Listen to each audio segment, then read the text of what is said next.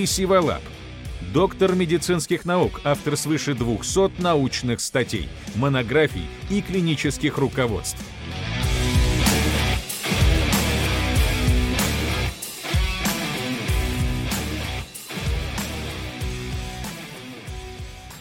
Здравствуйте, Юрий. Добрый день, Александр. Добрый день. Литературный вопрос. Доктор Джекил и мистер Хайд – это пример биполярки? Александр, произошла довольно неприятная штука. Дело в том, что я залез в вашу голову неделю назад, когда этого вопроса еще не было, я извлек оттуда этот вопрос. У психиатров есть такие возможности.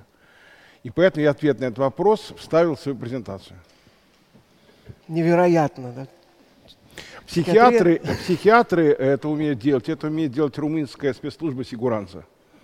А есть у вас вот чувствительные точки на ушах, позволяющие видеть то, что происходит у вас за спиной? Конечно.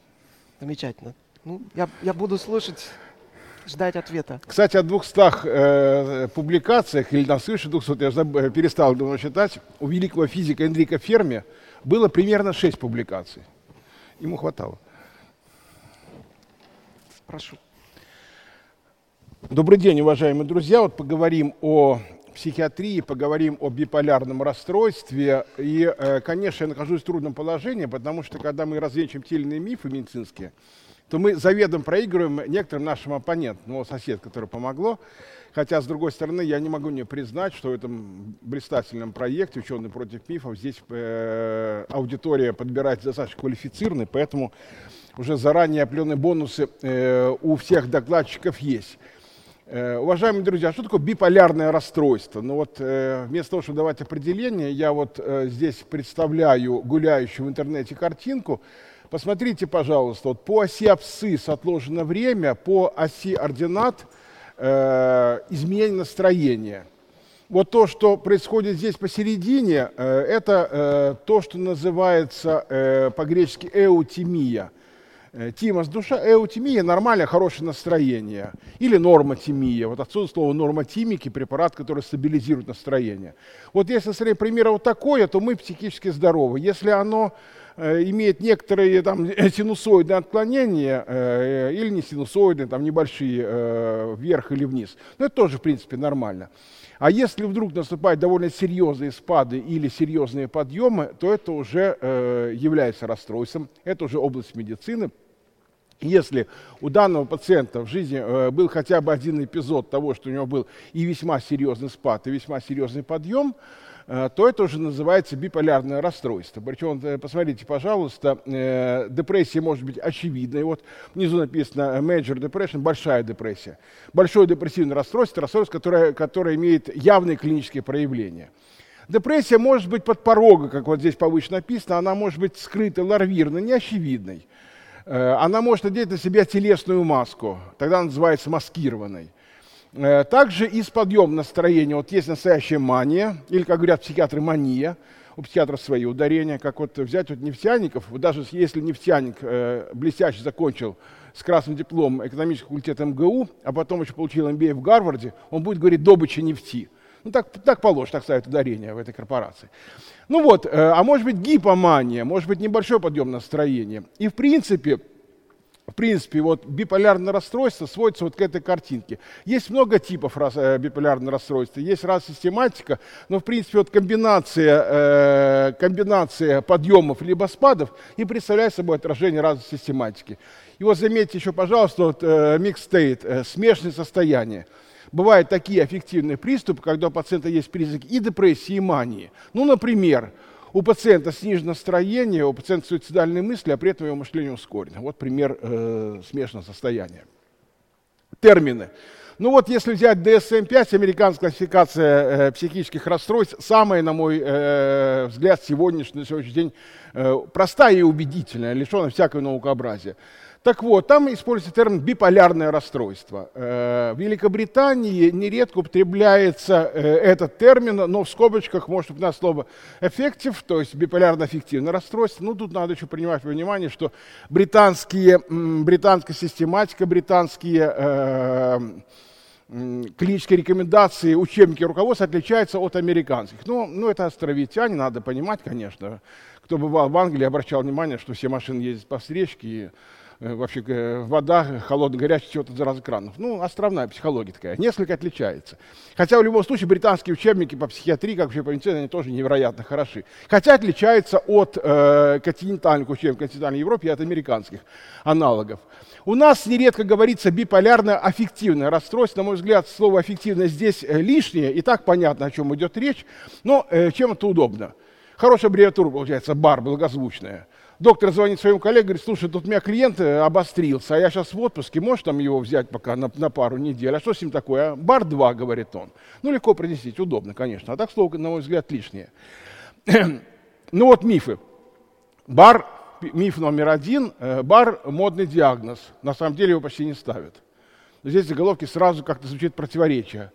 То, что модно, то, что э, многие носят – Модно то, что э, многие пользуются, но на самом деле его почти не ставят, это уже как-то опровергает первое утверждение. Ну, на самом деле, маниакально-депрессивный психоз – это термин, который звучит довольно давно, а описание э, биполярного расстройства, как и шизофрении, к примеру, как депрессия, как многие другие психические нарушения, оно идет еще с, э, с античных времен. Распространенность. Но шизофрения э, – это примерно 1% населения, депрессии, тревоги гораздо больше, биполярное расстройство от 1 до 3% э, по э, тому, по, зависит от критериев выявляемости. Ну и, наверное, разнится статистика в разных регионах мира. Ну и как многие другие болезни, как депрессия очень часто, биполярное расстройство остается нераспознанным, пациенты не получают лечения. Миф номер два. Бар – это шизофрения. Уважаемые друзья, это вот э, Эмиль Крепелин, великий немецкий психиатр. Вот опять-таки положено говорить Эмиль Крепелин. Ну, по-немецки так говорят, и по-английски говорят так, но психиатры говорят Крепелин. В родительном падеже систематика Крепелина. На мой взгляд, ну, это благозвучие, мне так тоже больше нравится. Так вот, э, Крепелин, когда вот этот миф увидел, вот, он, вот это его реакция. Слушайте, кто это сказал? Сейчас порву его просто. Потому что, потому что в знаменитом шестом переиздании учебника психиатрии Эмиль Крепелин как раз провел четкое разграничение – вот здесь э, э, депрессия, э, деменция прекокс, раннее слабоумие, то, что через 10 лет после его систематики Евгений Блёлер стал называть шизофренией. А вот здесь э, маниакально-депрессивный психоз, то, что в наши дни именуется биполярным расстройством. Он их очень четко разделил по течению, по прогнозу. На чем основывается его разделение? Разделение основывается на том, что если мы говорим о том, что э, шизофрения – это, за некоторым исключением, болезнь прогрессирующая – это болезнь, которая э, проявляется нарастанием симптомов, э, появляются не только позитивные, но и негативные симптомы шизофрении, то при э, биполярном расстройстве, при маниакально-депрессивном психозе во времена Эмиля Крепелина возможны ремиссии, и в ремиссиях нет никаких психологических симптомов. Человек совершенно душевно здоров. А в ремиссии шизофрении симптомы расстройства могут оставаться. Вот это было принципиальным отличием его, течение и прогноз. При э, маниакально-депрессивном психозе, при биполярном расстройстве благоприятное течение, при шизофрении неблагоприятное. Но примерно 10 лет спустя швейцарский психиатр Евгений Блёлер, который придумал слово шизофрения, вот он как раз показал, что вот по его наблюдениям, по его э, концепции, бывает разные формы шизофрении, бывает довольно благоприятные, бывает хорошие ремиссии, бывает полное выздоровление. По-разному случается. Миф 3. Депрессивные маниакальные симптомы э, эпизода цикличные. Ну, в принципе, да. Ну, в общем-то, да. Нередко так бывает. Но нередко бывает так, но все-таки э, это классическое описание. Вот есть депрессия, а вот есть, э, есть маниакальное состояние. Вот у меня был такой случай, я только-только пришел в ординатуру первого мединститута, и ко мне попал пациент э, с тяжелой сезонной депрессией, он приехал из Аджарии. Я вот, я вот э, совершил э, ошибку, э, ятрогению допустил. Я начал его лечить, начал лечить его тяжелую депрессию, я сделал ему инверсию аффекта. Он перескочил в маниакальное состояние. И потом он врывался в ординаторскую, когда я там чай разливал, он говорил, Юрий Павлович, как вы можете чай разливать сами? Вы же доктор, давайте я все сделаю за вас. Ну вот, и, кстати говоря, его потом стали регулярно отправлять в Москву, он у себя э, довольно долго лечился в Аджаре, и ему говорили, послушай, ну ты же... Э, он ложился, у него была тяжелая депрессия, как раз когда начинался период э, убора, убора урожая. И нужно было выходить в поле, а он был бригадир. А он лежал пластом и говорит, слушай, ну ты же мужчина, ну встань, ну возьми себя в руки. А он не мог взять себя в руки, при депрессии взять себя в руки, все равно взять себя в руки при инфаркте миокарда. Невозможная вещь. Ну вот, но э, его стали потом отправлять в Москву после того случая, как он прибежал к председателю и сказал, что слушай, ты совершенно не справляешься с своими обязанностями, теперь я буду председателем. У него выскочило э, сезонное маниакальное расстройство. И вот, э, и вот э, после этого, как только вот приближался сентябрь, ему говорит, слушай, может, нам соберешь, может, там в Москву поедешь, пусть тебя там полечат, чтобы ты больше нас не, не заболевал. Но вот такие случаи, э, когда вдруг депрессия переходит в манию, либо наоборот, они довольно редкие. Э, довольно многообразное течение бывает. Бывает редкий маниакальный эпизод, бывает редкий депрессивный эпизод, бывает и комбинация. Одним словом, бывает по-разному. Ну вот есть там, выделяют до шести типов биполярный расстройство, на мой взгляд, вполне достаточно э, двух основных, плюс циклотемия. Циклотемия, то есть колебания души, колебания настроения, это э, колебания настроения с небольшой амплитудой. Амбулаторный вариант маниакально-депрессивного психоза, только раньше называлось. Вот по DSM-5, биполярное расстройство 1, БАР-1, как у нас еще говорят, это по меньшей мере один маниакальный или смешанный эффективный эпизод. То есть э, бар-1 – это скорее маниакальный тип расстройства, где преобладает маниакальное состояние. То есть аффективная фаза, она преимущественно маниакального, либо гипоманиакального типа, это бывает пореже. Но, кстати говоря, в чем психиатры похожи на электриков, на электромонтеров? Вот психиатры любят слово «фаза».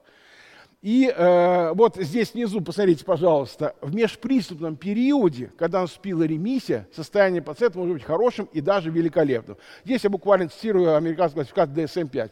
И вот заметьте, пожалуйста, это очень похоже на то, что говорил великий немецкий психиатр Эмиль Крепелин. То есть пациенты полностью выздоравливают ремиссии. Бар-2 – это скорее депрессивный тип, то есть там э, доминирует депрессия, хотя, возможно, приступы гипомании.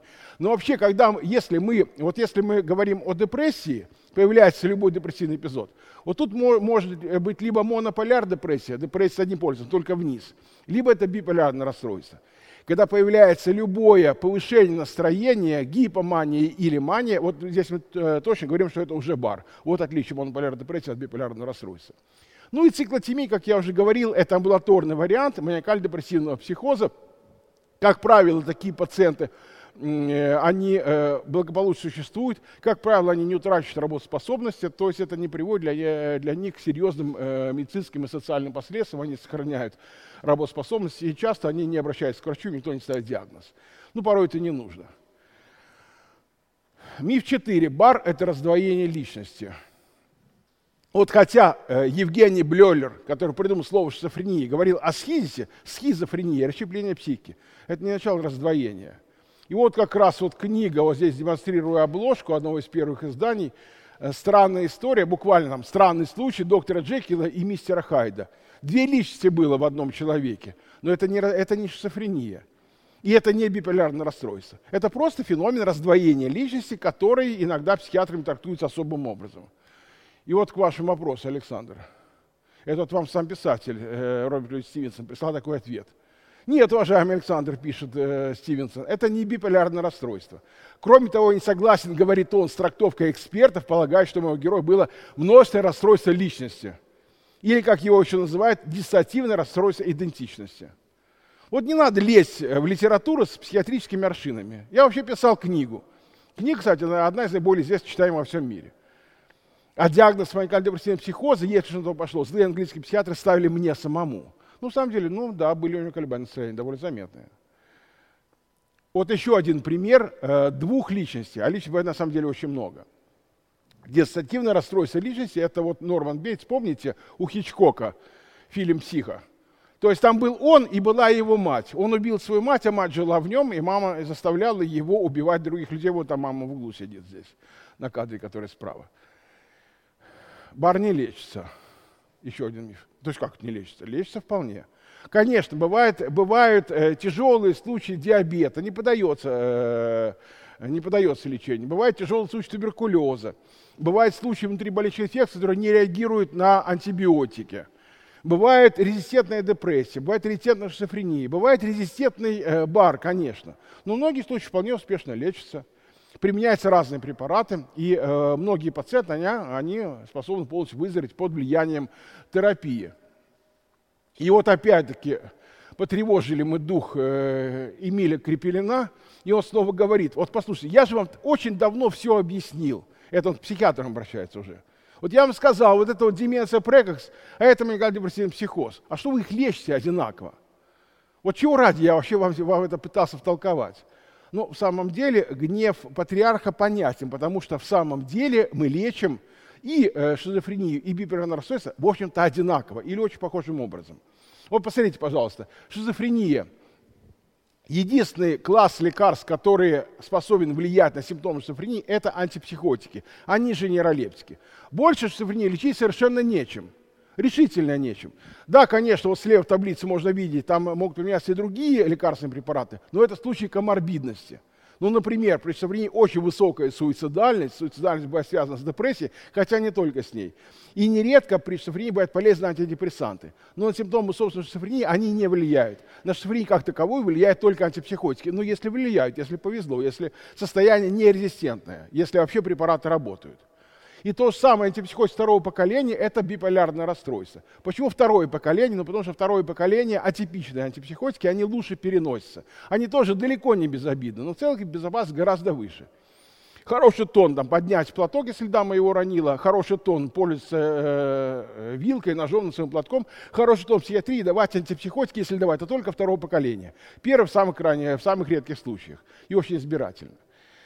Но биполярное расстройство все-таки мы можем э, успокоить нашего великого учителя Эмилия Крепельна, но не только э, антипсихотиками мы лечим биполярное расстройство. Всегда традиционно применялись стабилизаторы настроения, то есть литий и антиконвульсанты, которые на Святой Руси называли почему-то нормотимиками. Плюс возможно комбинация стабилизатора и антипсихотик. Стабилизатор плюс стабилизатор, например, там ламотериджин и вальпраты – Антидепрессанты под вопросом. Антидепрессанты себя не всегда правильно ведут при биполярном расстройстве. Они порой э, проявляют ненужные эффекты, нежелательные. Я вообще не очень люблю лечить бар. Вот лечи, я, э, я предпочитаю полечить шизофрению или простую депрессию, или паническое расстройство, к примеру, потому что там, там все как-то гораздо проще. Проще не в смысле легче, нет, а проще в смысле понятно, куда идти. Ну, понятно, что давать. А когда имеешь дело с биполярным пациентом, там непонятно, что давать. Конечно, вот антипсихотики второго поколения, они в целом на круг выигрывают по эффективности лечения БАР.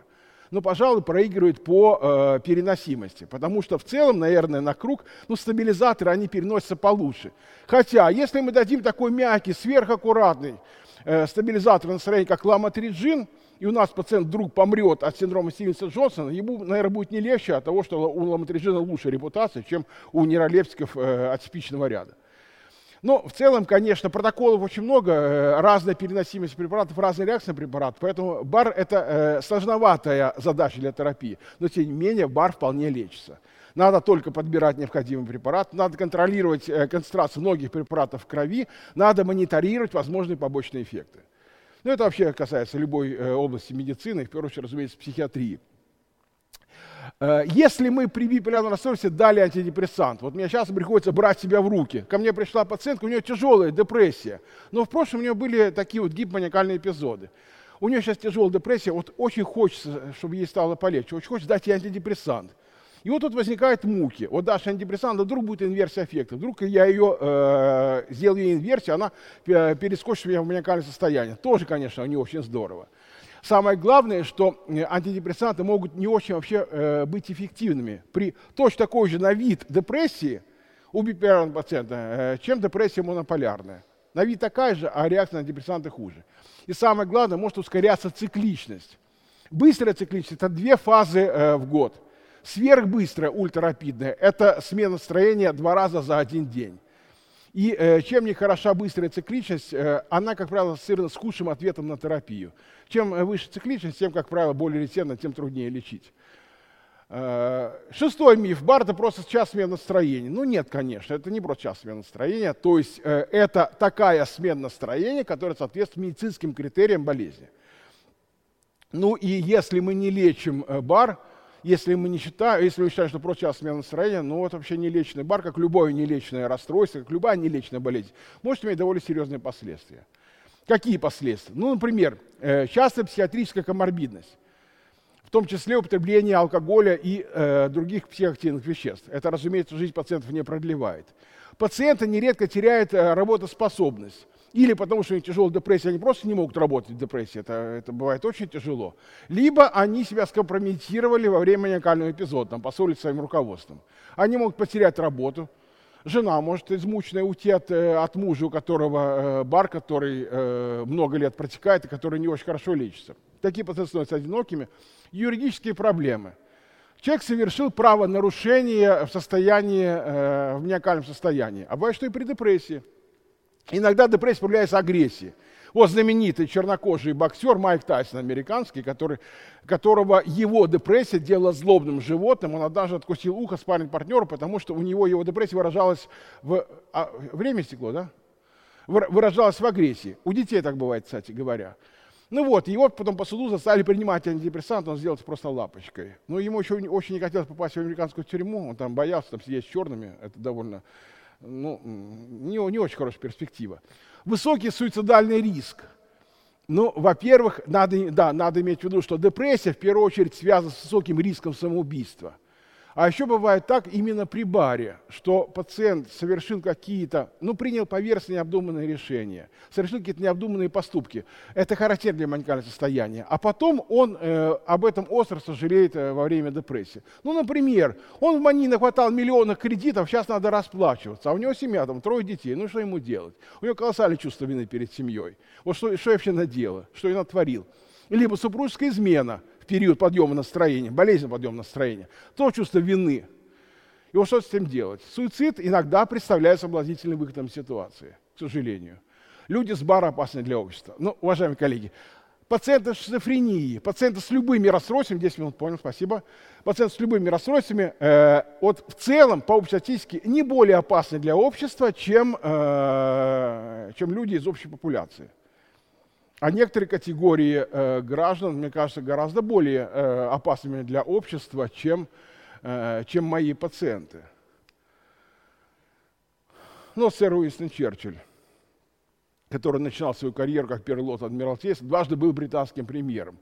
У него было биполярное расстройство. И, кстати говоря, он боялся, он говорил, что я не люблю стоять возле бортика корабля.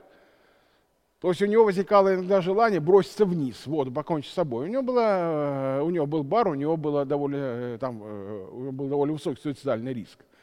Ну вот, конечно, преступник, безусловно. Доведение до самоубийства. Шикль Грубер, который вот, точнее говоря, он в девичестве был Шикль Грубером, вот, довел до самоубийства вот, вместе с Евой Браун. Конечно, преступник, да. Но кроме этого он ничего такого предупредительного не сделал особенно. Другие преступления не совершал. Для общества не был опасен и, в общем-то, переломил э, наряду со своими партнерами, переломил ход истории э, 20 века весьма благоприятную для, человеческой сторону. Вивьен Ли, уважаемые коллеги, которого мы с вами помним по очень многим ролям, но вот «Унесенный ветром» в первую очередь, и вот «Трамвай желания» Теннесси Уильямса. Кстати, у Теннесси Уильямса тоже было биполярное расстройство. А вот вы слушайте, а вы точно мужчина, вот если вот так вот считаете, он меня опасный для вас? Нет, конечно, для вас опасно. Могу вас и семью увести, но не более того. Фрэнсис Форд Коппола, кстати говоря, был режиссером ну, второго плана. Снимал никому не нужное, мало кассы интеллектуальное кино, вообще там никому не было интересно, особенно там, кроме, кроме там, студенческой университетской среды, и то очень ограниченного круга э, интеллектуалов. Позвали его на крестного отца только потому, что был этническим итальянцем. И он сделал великий фильм, кстати говоря, вот до премьеры не верил, что там кино нормально получилось, но уж это его очередная неудача. Ну так вот, у него очень многие персонажи, они откровенно опасны для общества. Но ни он сам, ни его племянник Николас Кейдж, ни его сестра э, Талия Шарь, которая сыграла э, роль сестры Майкла Корлеона в «Крестном отце», они, конечно, нет, они не были ни в коем случае и не являются, ни его дочка Софья Коппола, которая в третьем «Крестном отце» сыграла, э, дочь Майкла Корлеона, конечно, не были опасны для общества. Ну вот, Крепелин, он тоже болел циклотемией. Вроде бы не, эта амплитуда была небольшая, но для общества явно не был опасен принес колоссальное благо обществу, предложив свое великое учение о дихотомии деменция прекокс и э, э, маникально-депрессивного психоза. Барта просто слабость или особенность характера. Ну, разумеется, конечно. Сахарный диабет – это, конечно, слабость характера.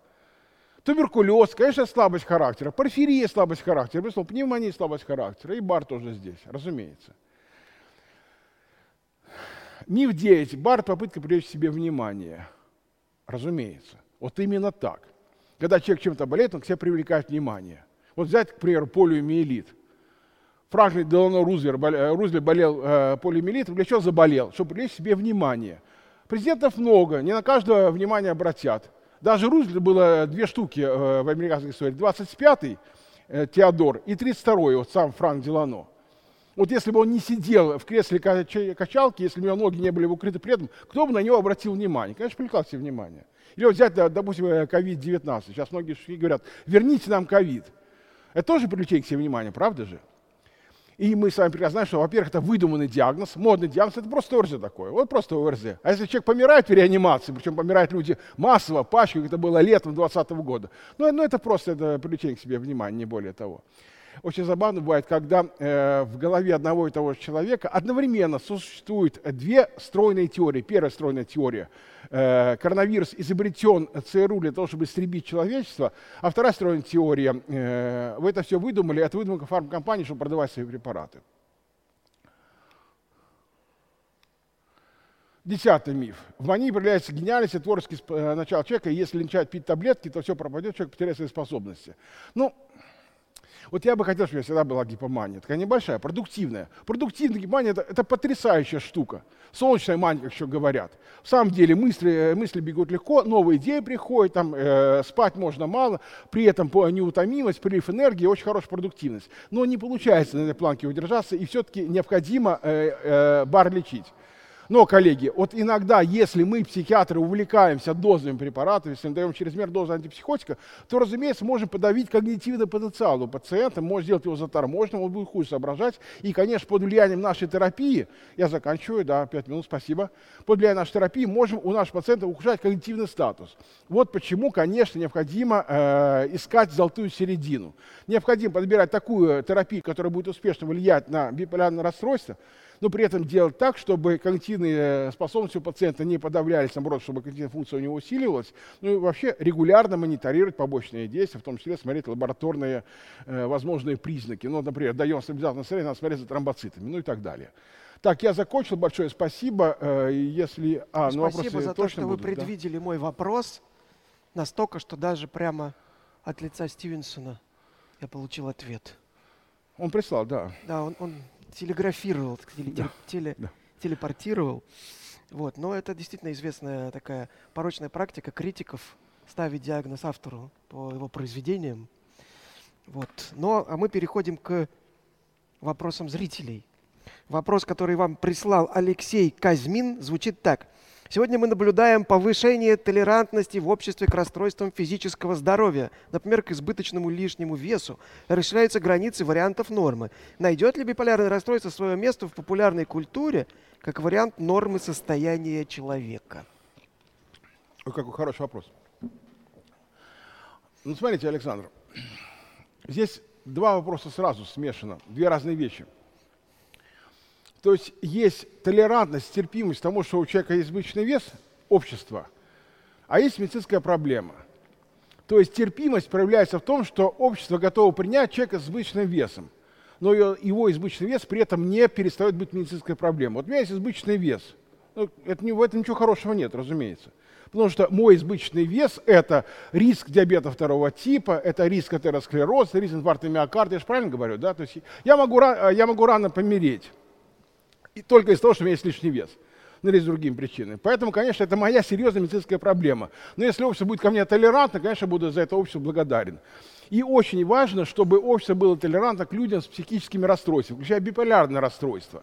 Да, конечно, общество может быть терпимо и должно быть терпимо к пациентам с депрессией, шизофренией, с биполярным расстройством, но от того ни э, одна из трех названных болезней не перестает быть болезнью. Это, это в любом случае расстройство, это не вариант нормы. Избыточный вес не вариант нормы, э, биполярное расстройство не вариант нормы. Но должна быть терпимость к этому, разумеется. Цивилизованное общество. Вопрос от Дмитрия Решетникова из Москвы. А есть ли простая методика самотестирования, чтобы понять, когда пора к врачу? Ну, можно взять опросики, направленные на маниакальное состояние или на э, депрессию, наверное, так, да. Но но я могу сказать, высказать в качестве аксиомы, что если есть если появился мысль о том, не надо ли к врачу, то, скорее всего, к врачу все-таки надо сходить. А, Виталий из Москвы. Каковы причины возникновения БАР? Генетика, травматические события. Есть ли связь с нарушением работы щитовидной железы? Но щитовидная железа долгое время пытались взять расстройство настроения, как-то не получилось в итоге э, тут найти явные ассоциации. Да, конечно, там при базедовой болезни, там, при гипофункции тоже как-то не получалось связать ее с депрессией напрямую. Нет. Вот, но эм, с одной стороны, да, а с другой стороны, э, э, вот если говорить об этиологии, о причинах, очень много разных причин. Конечно, стресс играет большую роль, безусловно. И хотя э, э, биполярное расстройство относится к категории эндогенных заболеваний, то есть заболеваний, которые развиваются без явной внешней причины, но надо делать причину, что вот именно в российской психиатрии слово эндоген часто используется. За рубежом как-то уже от этого слова не отказались, мало кого это волнует. Но очень многие случаи депрессии и монополярной, той, которая развивается при бар, оно вызывается внешними обстоятельствами. Даже говорят о реактивной мании. Реактивная – та, та, которая возникает в качестве реакции на те или иные внешние события. Поэтому по-разному бывает. Вопрос от Алексея. Можно ли хоть сколько-то эффективно пытаться компенсировать крайнее состояние мании и депрессии с использованием популярных наркотиков, вызывающих успокоение и активность? Были ли исследования на данную тему? Популярные наркотики. Хорошее словосочетание. Я бы не стал. Я бы не стал, хотя бы потому, что э, все психоактивные вещества, то есть те вещества, которые способны вызывать э, подкрепление, которые влияют на систему награды, они это делают через миндалину. А миндалина и то, что ее окружает, это те структуры мозга, которые как раз контролируют настроение. Поэтому любое психоактивное вещество, оно раскачивает биполярность. Я бы не рекомендовал. Я бы тоже пожалуй. Кирилл из Санкт-Петербурга. Реально ли у пациента с БАР предвидеть скорое наступление очередного маниакального или депрессивного эпизода? Еще раз? Предвидеть скорое наступление очередного. Реально ли у пациента?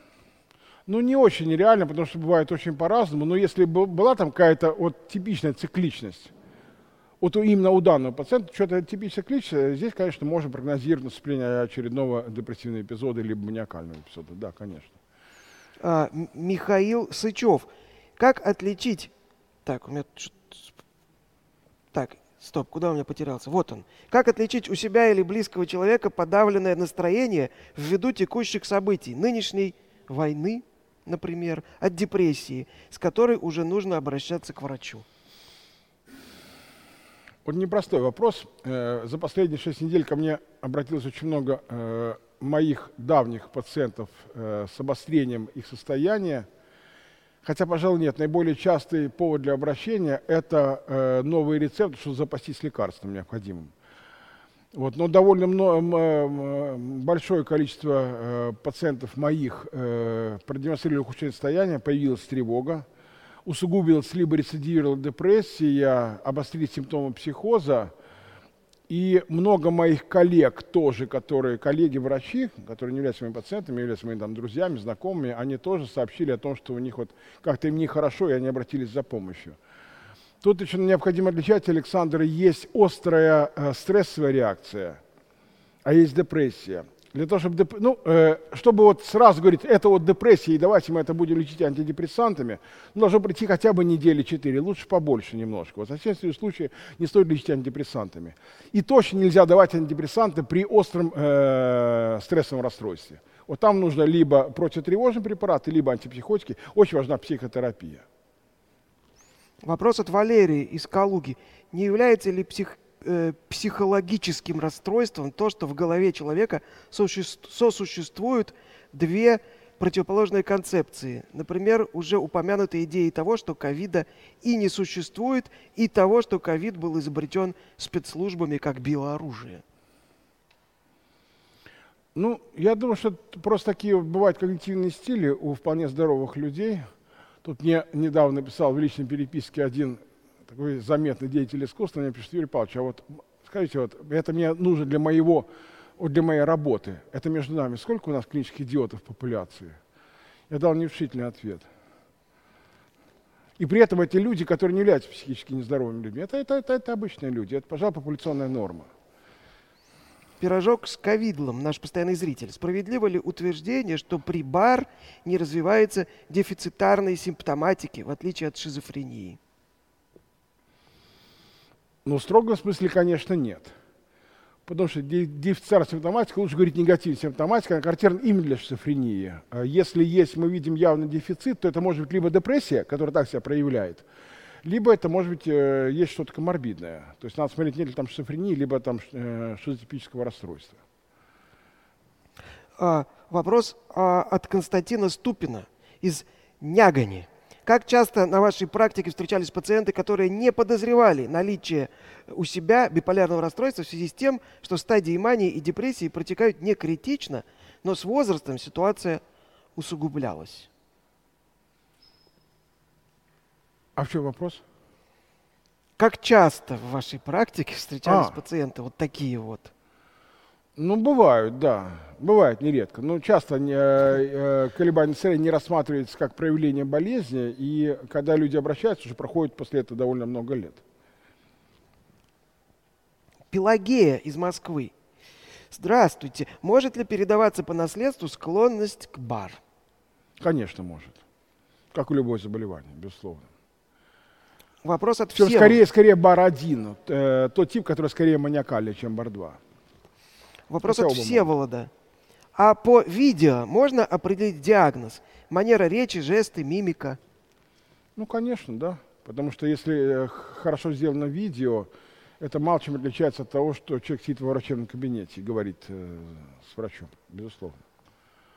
Пелагея из Москвы. Говорят, что человек с, псих, с психологическим отклонением никогда сам про себя не скажет, что он болен.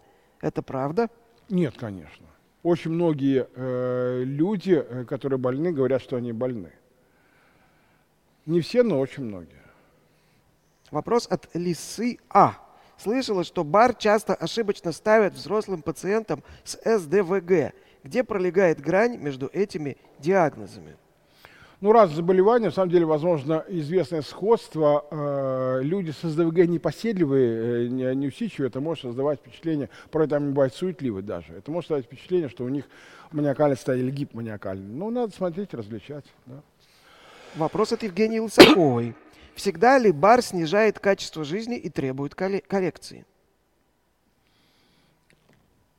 Ну, если легкая циклотемия, то есть колебания, э, если амплитуда колебания невысока, то это может не отражаться на качестве жизни, не влиять на, на работоспособность, э, но нередко все-таки влияет, и лучше, наверное, прийти к специалисту и спросить, не нужно ли получать какие-то лекарства. А, Именно для сохранения качества жизни.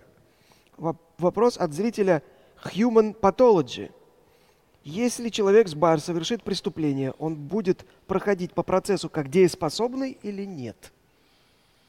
Ну, дееспособность э, устанавливает суд, э, а суд это свое решение выносит на основании э, судебной экспертизы. Лучше это будет комплексная судебно-психиатрическая, э, э, комплексная э, судебная психолого-психиатрическая экспертиза. И э, как раз задача экспертов э, определить, э, повлиял ли бар на совершение преступления. То есть есть ли связь между совершением преступления и правонарушением, и психическим расстройством. И только в том случае, когда такая связь имеется, тогда можно говорить о влиянии, но и опять-таки человек может страдать психическим расстройством, это расстройство может побудить его к совершению преступления, но он, если он осознает последствия своих действий, то он может э, не быть признан недееспособным. Евгений Гусев. Существует ли бар только с маниакальными или только с депрессивными фазами? Э, бар с депрессивными фазами только с депрессивными не существует, это просто монополярная депрессия, о баре речь идет. Тогда только моно или уни, но не би. Мы говорим о биполярности, если есть э, маниакальное состояние плюс депрессивное, либо хотя бы одно маниакальное состояние. Евгения Лысакова. Бывает ли бар у других млекопитающих, а у птиц? У пингвинов? Например. Не знаю, Александр. Ну, э, состояние весьма напоминающее депрессию и тревогу у животных бывают. Возможно, есть колебания настроения. Ну, почему не предположить? Довольно похожая биология, нейробиология. Не знаю. Э, Руслан Тюленев. Может ли влиять профессиональная деятельность человека на развитие бар? Есть ли статистика, что люди с определенной профессией более склонны к бар? Ну, может, наверное. Если много стресса на работе, то он предрасположен к любым психическим расстройствам, включая и э, биполярное расстройство. Но это в том случае, если есть к этому еще и генетическое предрасположение. Вот представьте себе доктора, который там анестезиолога либо хирурга, он очень много дежурит, у него нарушены э, графики сна бодрствования, то здесь довольно легко могут быть цикличные срывы настроения, включая бар. Да? Если есть к этому еще и другие побуждающие причины, одного только э, нарушения сна не хватает, не хватит одной только его э, профессиональной деятельности. А, Юрий, мы с вами специально не договаривались, но, возможно, вы предвидели, что я хочу предложить вам блиц попробовать. То есть за три минуты ответить на максимальное число вопросов. Ну, я вообще не очень быстро соображаю, не уверен, что получится. Давайте попробуем. Давайте попробуем. Три минуты. Итак, Евгения Лысакова. У женщин с бар смена фазы коррелирует с менструальным циклом? скорее к менструальному циклу привязан предменструальное дисфорическое расстройство. То есть примерно неделю э, до начала менструации может э, у женщины ухудшаться настроение. Раздражительность может появляться. Тогда ее муж лучше на глаза не показываться ей. Алиса спрашивает, слышали ли вы про исследование Кейт Джеймисон о связи бар и творческих способностей на примере знаменитостей Ван Гог, Байрон, Чайковский? Насколько оно достоверно? Не слышал, к сожалению. Но, видимо, не, не очень достоверно, наверное. Нет, просто э, есть очень много вещей, о которых я не слышал. Не значит, что они недостоверны. Вполне может быть достоверны. Карл Август Аванти. Склонны ли люди, страдающие биполярным расстройством, объяснять свое состояние внешними факторами, возлагать свою ответственность на других персон? Есть случаи, когда человек считает, что именно причуда его характера или его новая идея меняет его поведение, настроение, жизнь. Но если человек вообще э, склонен, независимо от его э, психического здоровья, склонен э, переносить вину на окружающих, то и при баре такое тоже может быть. Это уже зависит от личности. Вопрос от Human Pathology. Какой должен быть уровень хорошего настроения, чтобы не попасть на прием к психиатру?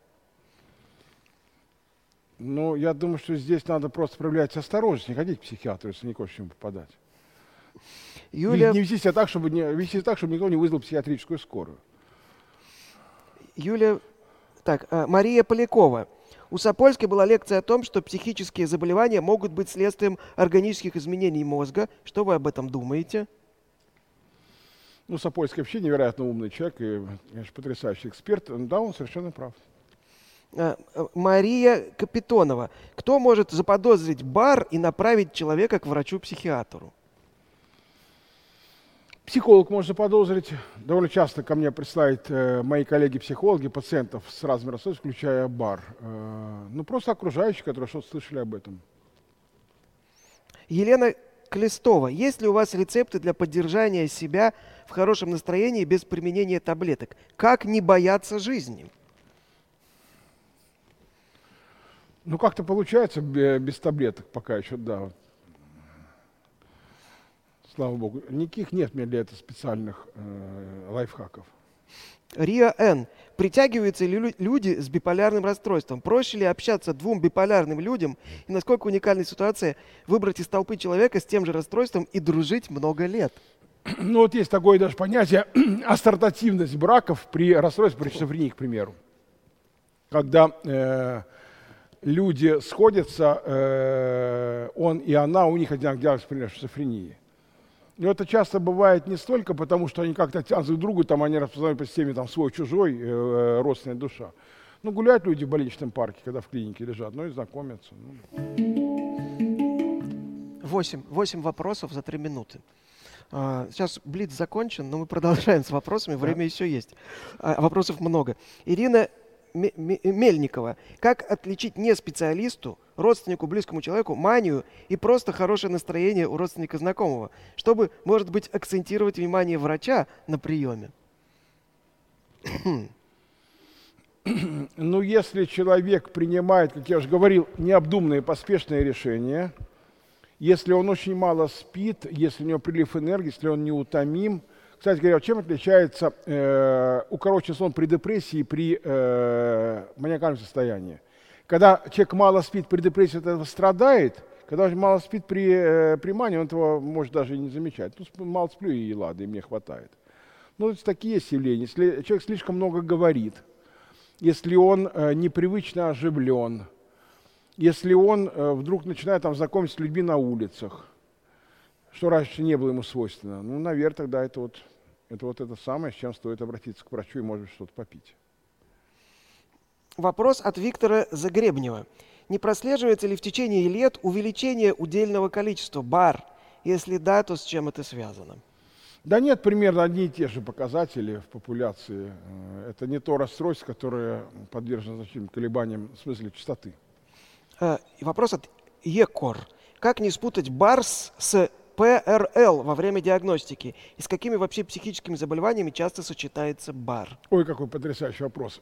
ПРЛ, пограничное расстройство личности. Ну, в принципе, расстройство личности не положено лечить лекарствами. Ну, в классическом их варианте.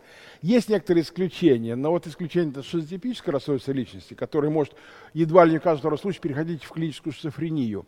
Исключение это ПРЛ, потому что, и, кстати говоря, в чем сходство между биполярным расстройством и пограничным расстройством личности, то, что не очень хорошо работают антидепрессанты – а вот стабилизатор настроения и антипсихотики э, бывают э, эффективны не в пример э, в более высокой степени, они довольно неплохо работают. Не всегда возможно их разграничить, тем более, что у одного и того же человека может быть и биполярное расстройство, и пограничное расстройство личности. Но, кстати говоря, вот в этом случае я не вижу особенно, особенно практического смысла в их четком разграничении, потому что если мы дадим э, такому пациенту или такой пациентке э, какой-то препарат, который является антипсихотиком либо стабилизатором, мы повлияем на бар, мы повлияем еще и на э, ПРЛ заодно. Как иногда в практическом смысле э, приходит к врачу э, человек с паническим расстройством или с другим тревожным расстройством. Там, скорее всего, будет депрессия, не очень выраженная – но не слишком важно ее распознавать, если пациент получает для лечения своей тревоги антидепрессант. Поскольку антидепрессант, если там есть депрессия, он, скорее всего, захватит ее. Вопрос от э, ЛК. Так все-таки знаем ли мы причины возникновения бар? От чего вообще случается такая беда у человека? Генетика, гормоны, нарушение нервной деятельности или что-то другое? Что об этом знает наука? очень много разных э, факторов в отношении большинства заболеваний, пока вот ученые не приходят к единой э, концепции причины. А, вопрос снова от ЕКОР. Возможно ли диагностировать БАР по каким-либо анализам или, может, по МРТ? Все последние годы сложился такой довольно серьезный лабораторный бизнес. Э, это определять при депрессии уровень серотонина, норадреналина – э, дофамина для, для подбора антидепрессантов или диагностировать э, то или иное психическое расстройство. Но вот нет в этом, к сожалению, никакого практического смысла. Будь у меня лишние деньги, и будь у меня еще хуже с этикой, чем сейчас, я бы, наверное, вложился в такой бизнес. Э, бизнес весьма доходный. Но э, нет лабораторных маркеров никаких психических расстройств, и МРТ если не брать во внимание э, болезнь Альцгеймера и другие формы деменции, МРТ тоже не может быть здесь полезной. У нас время подходит к концу. Э, вы ответили примерно на 40 вопросов. Вот так вот. Э, и вам предстоит сейчас выбрать лучший вопрос. Быть может, вы какой-то вопрос выделили, кому достанется Книга на перегонки с эпидемией антибиотики против супербактерий, издательство Питер. Ну, это очень хороший вопрос Александра Казимина по поводу вот, э, избыточного веса и, и э, избыточный вес и э, пересмотр нормы. Хороший вопрос. А, вопрос по поводу, очень хороши. по поводу э, повышения толерантности к, к да, различным да, да, э, да. вариантам нормы, скажем так, да, заболеваний. Да, да. Расширение вариантов нормы. Спасибо. Александр Казьмин получает книгу на перегонки с эпидемией.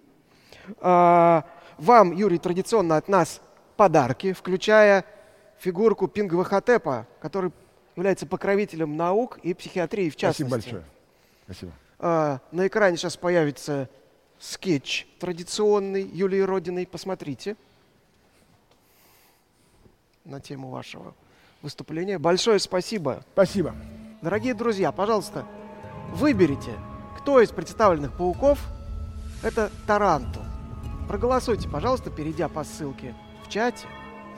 А у меня вопрос. Вот насколько я знаю, пауки такие нервные существа, у них бывает стресс. То есть паука, если напугать, он потом переживает, может депрессию упасть на несколько дней. Это правда, стресс не бывает, и они могут с этим по-разному справляться. Мы... Я тоже про это расскажу. Отлично.